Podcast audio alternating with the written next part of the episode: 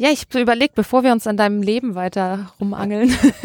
ich habe dich ja ähm, kennengelernt bei, also du hast einen Vortrag gehalten an der Un Universität für angewandte Kunst in Wien, ähm, hast vor zwei Jahren angefangen, dann Kurs zu geben, den ich äh, zwar noch nicht ganz besucht habe, zumindest ab und zu mal reingeschnuppert habe. Und da hast du immer so eine Stunde oder anderthalb Stunden so ein bisschen einfach was erzählt zum Kunstbegriff zum Beispiel oder zu den, zu den Farben, Farbtheorien. Und ähm, ich fand das total spannend, ähm, weil du so versucht hast, mal so ein bisschen zum Reißen, was, was Kunst eigentlich für unterschiedliche äh, mit welchen Begriffen da hantiert wird, ähm, welche Bedeutung dem zugewiesen wird und wo das eigentlich alles herkommt. Und ich wollte das da habe ich so gedacht, okay, passt den Typen. Ähm, ich meine, war unterschiedliche Gründe. Also ich fand das einerseits toll, ähm, dadurch, dass ich als Jugendliche selber auch so mich total für Farb, also ich mich für die Farbchemie interessiert, für die Geschichte der Chemie war so ein, so ein Hobby von mir, ähm, da stärker reinzuschauen, Schön. Alchemie. Ähm, Sehr schön. Also eigentlich so historische äh, naturwissenschaftliche Also ein Bücher. naturwissenschaftliches Interesse hast du offensichtlich auch. Ja, ja, ich bin ja Chemieingenieur. Ah, stimmt, ja, hast du mal gesagt. Ich habe ja eine Ja, genau, Kehrtwendung genau, genau, genau. Und ähm, Super. aber habe eigentlich so zum Teil waren da so Überschneidungen, nur dass ich dann halt in einer anderen Richtung eigentlich dem, das weiterverfolgt habe.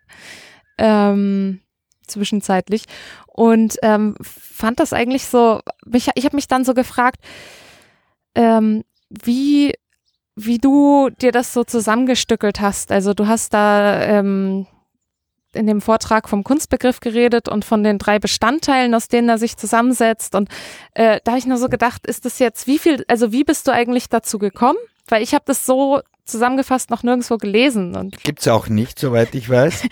deshalb wollte ich das, Das gern nochmal. Gerne, gerne. Wir können gerne darauf zu reden kommen. Es ging, glaube ich, äh, soweit ich mich jetzt erinnere, was du sagst, ja, ging es um diese drei Begriffe von Theorie, Praxis und Poiesis. Ist das richtig? So ist ja, es. genau. So ist Also es. diese, diese drei Begriffe, die gibt's ja äh, schon seit, seit der Antike, also seit den Griechen, sage ich jetzt mal, findet sich auch diese Einteilung der Wissenschaften bei Platon in Theorie, Praxis und Poiesis. Ähm, ist lustigerweise hat- oder lustigerweise ist nicht der richtige Ausdruck, ist interessanterweise äh, der dritte Begriff der Poiesis ist verloren gegangen, sage ich jetzt mal so, ja. ja, ich muss ja auch gestehen, ich habe den da das erste Mal gehört. Ja, eben, genau. Ich meine, er wird zwar jetzt neuerdings wieder ähm, bearbeitet von einigen Denkern oder Philosophen und man sieht, dass das ähm, ein, ein Begriff ist oder ein Feld ist, das ein bisschen so äh, verschwunden ist aus der Geschichte, äh, weil man nur von diesem Theorie-Praxis-Problem und so weiter redet. Aber die Antike hatte eben noch diesen dritten Begriff, der Poiesis, der jetzt bedeutet, ich sage das jetzt mal, was das so bedeutet, herstellen, machen, Mhm. äh, wäre jetzt auch zum Beispiel, äh, Mhm. was da hineinfällt äh, und spricht im Grunde genommen ähm, eben, sag ich, das ist jetzt natürlich meine spezielle Interpretation, spricht dieses dritte große Feld der Kunst an, äh, die man auch in diesen Wissenschaftsbegriff hineindenken kann. Mhm. Weil diese alte Einteilung äh, oder Differenzierung zwischen Religion, Kunst und Wissenschaft, die natürlich auch ihre Berechtigung hat und historisch sozusagen gewachsen ist, ist klar, ähm, erschien mir nie so ganz äh, treffend, obwohl die natürlich historisch etwas Richtiges schildert. Ja, man letzten Endes kommt ja alles aus einem, sag jetzt mal, einem religiösen Zugang, äh, kultisch bedingt, teilweise bewegt sich dann über die Kunst vielleicht weiter in die Wissenschaft hinein. Oft wird das so dargestellt. Aber äh, dass man die Wissenschaft selbst in diese drei Bereiche einteilen kann, in der der poetische Teil eigentlich der Bereich der Kunst ist, äh, und der sich sozusagen zwischen, ich drücke das mal so aus, zwischen Naturwissenschaft und Geisteswissenschaft stellt, als dritte große Disziplin, als Kreativwissenschaft par excellence, könnte man sagen, äh, in dem eben auch die einzelnen Künste Platz finden. Auch äh, als jetzt, äh, sage ich jetzt mal, in den universitären Betrieben wird ja leider nicht so gehandhabt. In den Schulsystemen findet man ein naturwissenschaftlich orientiertes Gymnasium und ein geisteswissenschaftlich mhm. orientiertes, ein humanwissenschaftlich, sprachlich orientiertes und so weiter.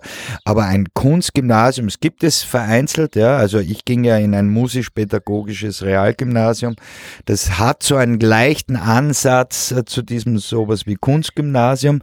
Aber dieses dritte Feld fehlt meines Erachtens, mhm. ähm, weil das äh, gesellschaftlich unterbewertet ist. Mhm. Es wird eigentlich nicht richtig wahrgenommen als wichtige äh, Disziplin unserer ganzen Bildungsanstalt, sage ich jetzt mal so extrem ausgedrückt, ja, und unser, unsere Erziehung äh, zum, zum Erwachsenen, ja, und äh, äh, für die Gesellschaft nicht so als bedeutend angesehen. Die Naturwissenschaft hat nach wie vor natürlich äh, das Schwergewicht, weil das auch praktisch sehr ausbeutbar ist durch die Technik. Ja, mhm. bekannt, dass die Geisteswissenschaftler diesbezüglich auch ein Problem haben. Ja, weil Geschichtswissenschaft, äh, sage ich jetzt mal, ist jetzt nicht so unmittelbar Einsicht, dass man das Aber braucht. Die Naturwissenschaften ja, ordnen sich nur einem dieser Bereiche zu oder wie? Also oder ist es nicht so, dass in, du in jedem Bereich eigentlich ja, in jedem Bereich, das ist vollkommen richtig. Letzten Endes kann man alles unterteilen in Theorie, Praxis und Poiesis. Das ist eine Einteilungsmöglichkeit, mhm. ja. Ähm, dass man sagt, ja, auch in der Naturwissenschaft gibt es sowas wie einen theoretischen äh, Teil, einen praktischen Teil und einen poetischen Teil, ja. Der poetische wäre der hervorbringende Teil, das wäre eben die Technik. Denn die Technik bringt ja bestimmte Dinge hervor. Das ist auch der Kreativteil jetzt unter Anführungszeichen, weil natürlich ist Theorie auch kreativ, das ist mhm. ja keine Frage. Aber jetzt, äh, wo es sich niederschlägt, auch manifestiert, physisch manifestiert, da ist die Technik, äh, wäre jetzt das Pendant dazu, zu dem, was die Kunst äh, sozusagen hervorbringt an Werken. Mhm in der Kunstwissenschaft als dritte große Disziplin und in der Geisteswissenschaft, das ist eben die Frage, was ist das Werk der Geisteswissenschaft, ist eigentlich nicht ganz äh, genau geklärt äh, in der Auseinandersetzung. Ich finde, dass der Begriff der Erziehung, den man in der Aufklärung jetzt äh, speziell einführt, ein bisschen das schildert, worum es geht, die Erziehung zum freien und mündigen Menschen. Ich werde mhm. das gleich dann nochmal kurz mhm. erläutern, weil da gibt es tatsächlich einen Unterschied zwischen dem Werk der Naturwissenschaft und dem Werk der Geisteswissenschaft, mhm. sage ich jetzt mal, äh, wo es äh, eben um den Freiheitsbegriff, sage ich jetzt mal, geht und wo der mündige Mensch, äh, der selbstständige, selbstverantwortliche, mündige Mensch so irgendwie das Ziel auch darstellt und der unterscheidet sich insofern, sage ich jetzt mal, vom technischen Werk, weil ein technisches Werk sich daraus auszeichnet, dass es funktionieren muss. Mhm. Das heißt, wenn, ein, wenn eine Uhr nicht funktioniert, na ja, dann hat sie ihren Dienst getan. Ein Radio, Fernseher genauso. Das heißt, äh, der Begriff der Funktion ist ganz streng gekoppelt mit dem technischen Werk. In dem Moment, wo die Funktion nicht mehr gegeben ist, also das heißt, es nicht mehr funktioniert, mhm. reparaturbedürftig oder überhaupt kaputt ist, ja, mhm wird vielleicht ein ästhetisch interessantes äh, Objekt unter Umständen. Ja, ein mhm. Radio, ein altes Radio kann ja noch ästhetisch hochinteressant sein, kann es ja auch reparieren und dann sozusagen verwenden. Ja, aber das sind dann halt sozusagen geht schon in die ästhetische Kategorie mehr über.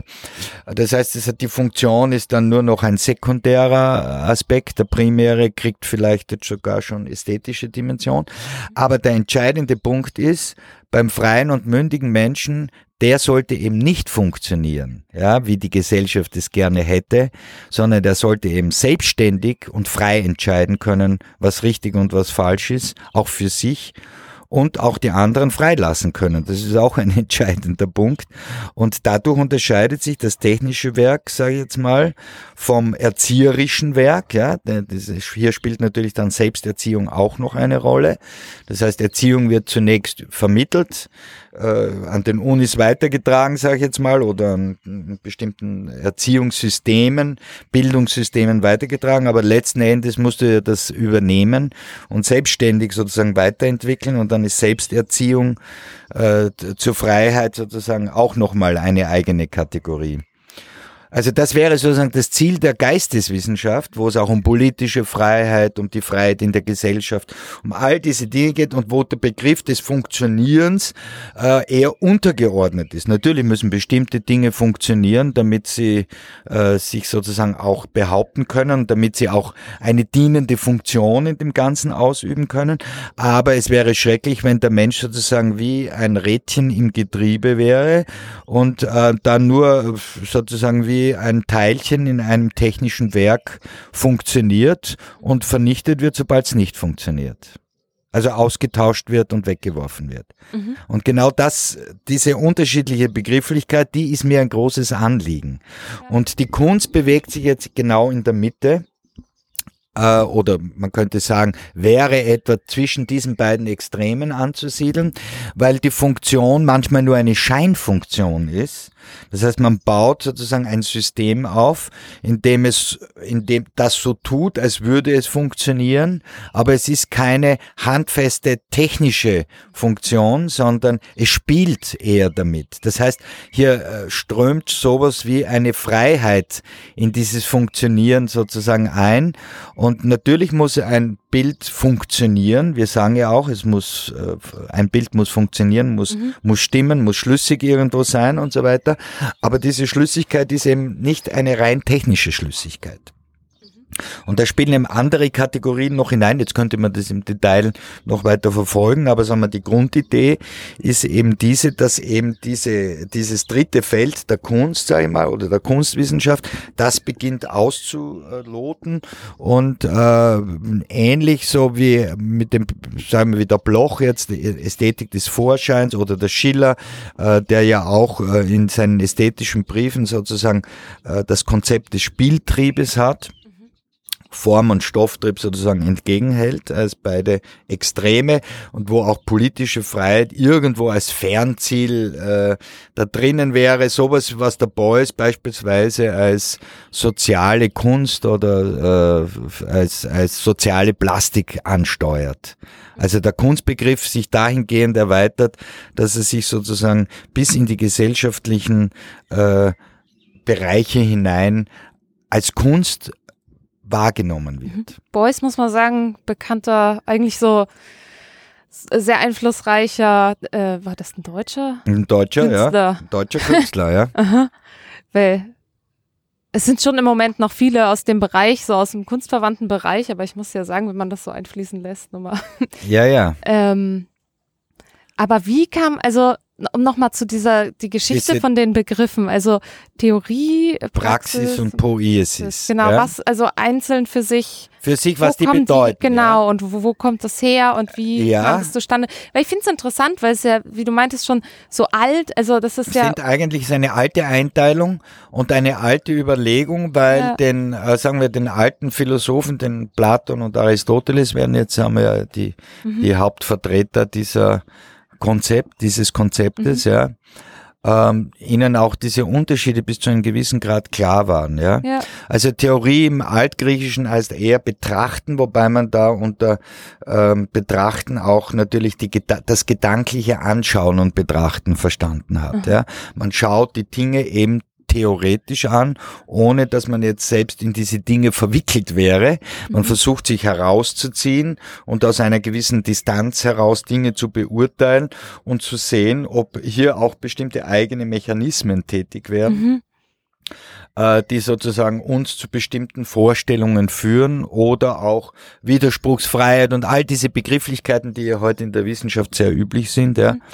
Konsistenz und all diese, äh, äh, sage ich jetzt mal, wissenschaftstheoretischen Zusammenhänge, die spielen in diesem Theoriebegriff eine Rolle, aber ursprünglich bedeutet es eben Betrachten, gedankliches Betrachten mhm. und Entwickeln von Theorien, Entwickeln mhm. von Begriffen oder von Thesen und so weiter und so mhm. fort. Ganz also man verkürzt. versucht einfach was zu begreifen, indem man es beobachtet. Oder Gedanklich Gedank beobacht, mhm. beobachtet, ja. Mhm. Natürlich kann man jetzt, ähm, eine Naturwissenschaft geht von empirischen Hintergründen mhm. natürlich aus, ist eh klar, aber man könnte jetzt rein spekulative Philosophie auch sehen, mhm. dann wäre es eher Metaphysik, würde man jetzt sagen, ja. Aber egal, das ist der Theoret rein theoretische Bereich, der wurde jetzt damals sehr, also von Aristoteles sehr überbetont betont, äh, auch verständlich historisch, weil es natürlich sozusagen die erste große Theorie war, die sich damals oder theoretische Linie war. Die Wissenschaft hat sich herausgebildet, als Begriff überhaupt wurde die mal sozusagen fassbar. Äh, dass natürlich das überbewertet wird damals, ist ganz klar. Ja.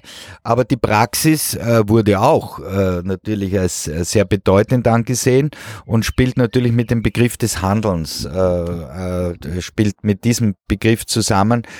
Praxis ist natürlich, sage ich jetzt mal, ähm, hängt mit Staatsbildung, Politik und so weiter zusammen, aber natürlich auch generell ganz allgemein mit Ausübung. Also man übt irgendetwas aus und gerät natürlich dadurch in ein Praxisproblem, ja, wie handhabt man etwas, ja, mhm. wie bewältigt man etwas? Das sind praktische Fragen, die man sich stellen muss und äh, die man sich sozusagen ähm, auch beantworten muss bis zu einem gewissen Grad. Also der Begriff der Handlung spielt hier eine Rolle, während in der Theorie der Begriff der Erkenntnis mehr im Vordergrund steht.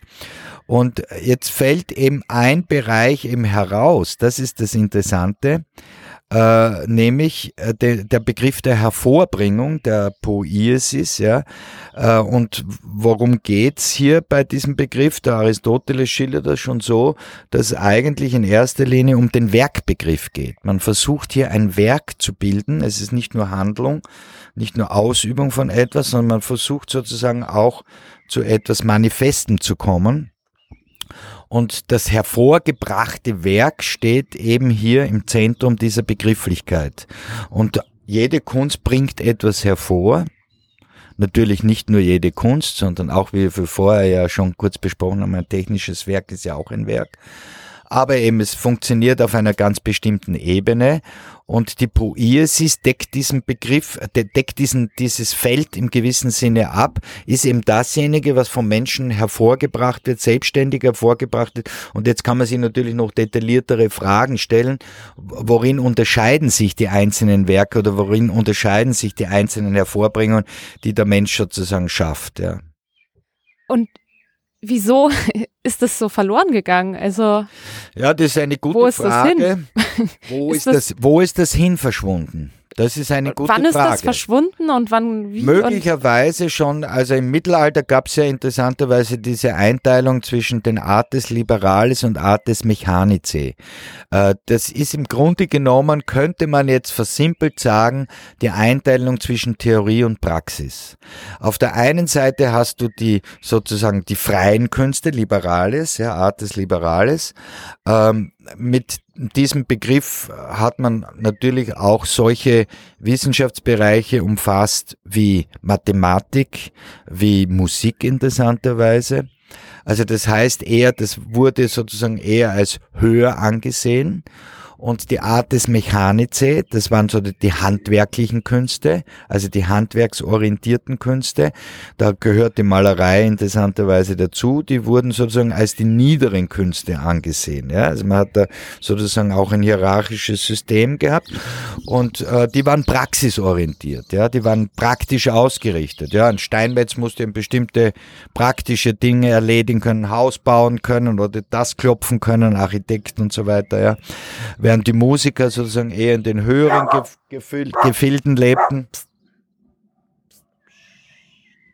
während die Musiker sozusagen auch mit mathematischen Prinzipien mehr zu tun hatten oder die Astronomie und so weiter, also eher die freieren Künste, die theoretischeren Künste waren, waren die auf der anderen Seite die handwerklichen und die praktisch orientierten Künste. Und ich glaube, dass in, in, im Mittelalter in diesem zweigeteilten System äh, sozusagen diese dritt, dieser dritte Aspekt äh, verloren gegangen ist. Den hat man sich dann interessanterweise äh, mit dem Herausbilden der, der Akademien jetzt für die bildende Kunst zu, begonnen zurückzuerobern. Allerdings mehr in, äh, um gesellschaftlich eine bedeutendere Stellung zu bekommen, äh, weil die Maler waren eben als Handwerker, wurden nur als Handwerker angesehen und das heißt hatten eine niedrigere Position als die Akademiker. Und jetzt hat man eben die Akademie in der Aufklärung beispielsweise äh, äh gegen die Manufaktur sozusagen gestellt, Manufakturwesen, äh, wo sozusagen äh, dem Maler äh, eine gesellschaftlich bedeutendere Position zu erteilt wurde. Und man hat sich das ein bisschen zurückerobert. Aber wie man aus der Geschichte wissen, äh, sind ja, ist ja die Kunst sozusagen immer wieder gepaart mit wissenschaftlichen Auseinandersetzungen, sei es Geometrie, sei es Mathematik, etc. etc. Brauche jetzt nicht alles äh, sagen. Äh, das heißt, hat sich immer im wissenschaftlichen Bereichen auch aufgehalten und versucht auch die teilweise weiterzuentwickeln und weiterzubewegen. Anatomie war jetzt schon einmal kurz erwähnt bei Leonardo. Also das heißt, es sind Vorläufer einer bestimmten Wissenschaft und äh, gehört eigentlich zur Kunst dazu. Das heißt, die, die Kunst bewegt sich auf der einen Seite sehr wohl in naturwissenschaftliche Auseinandersetzungen und auch, also in sozusagen empirische Bereiche hinein und auf der anderen Seite auch in geisteswissenschaftliche Bereiche hinein. Die Farbe wäre jetzt nur ein Musterbeispiel, das man herausziehen könnte. Ja, was ist Farbe? Äh, es ist eben nicht nur ein naturwissenschaftliches Phänomen, wie wir wissen, ja, das ist nicht nur eine Frage der Optik sozusagen, sondern es ist auch ein geisteswissenschaftliches, ein kulturwissenschaftliches Phänomen. Das heißt, wie verändert sich die Wahrnehmung im Hinblick auf die Farbe? Wie ist das kulturbedingt, historisch? Wie verändert sich historisch sozusagen der Blick auf die Farbe? Und dann gibt es ein Feld, was weder in das eine noch in das andere fällt, wir würden jetzt das versimpelt ausdrücken mit der Harmonielehre der Farbe, die ästhetische Frage nach der Farbe, ähm, die sich nicht beantworten lässt, weder aus der Naturwissenschaft noch aus der Geisteswissenschaft. Und das würde eben in dieses dritte Feld der Kunstwissenschaft sozusagen hineinfallen, mit dem sich auch viele Künstler immer wieder auseinandergesetzt haben, immer natürlich immer wieder neu kritisiert worden, ist klar. Aber es ist ein Feld, das eben nicht von der Naturwissenschaft abgedeckt werden kann, aber auch nicht von der Geisteswissenschaft. Es ist ein eigenes Feld und die Kunst beschäftigt sich unmittelbar mit diesem Phänomen.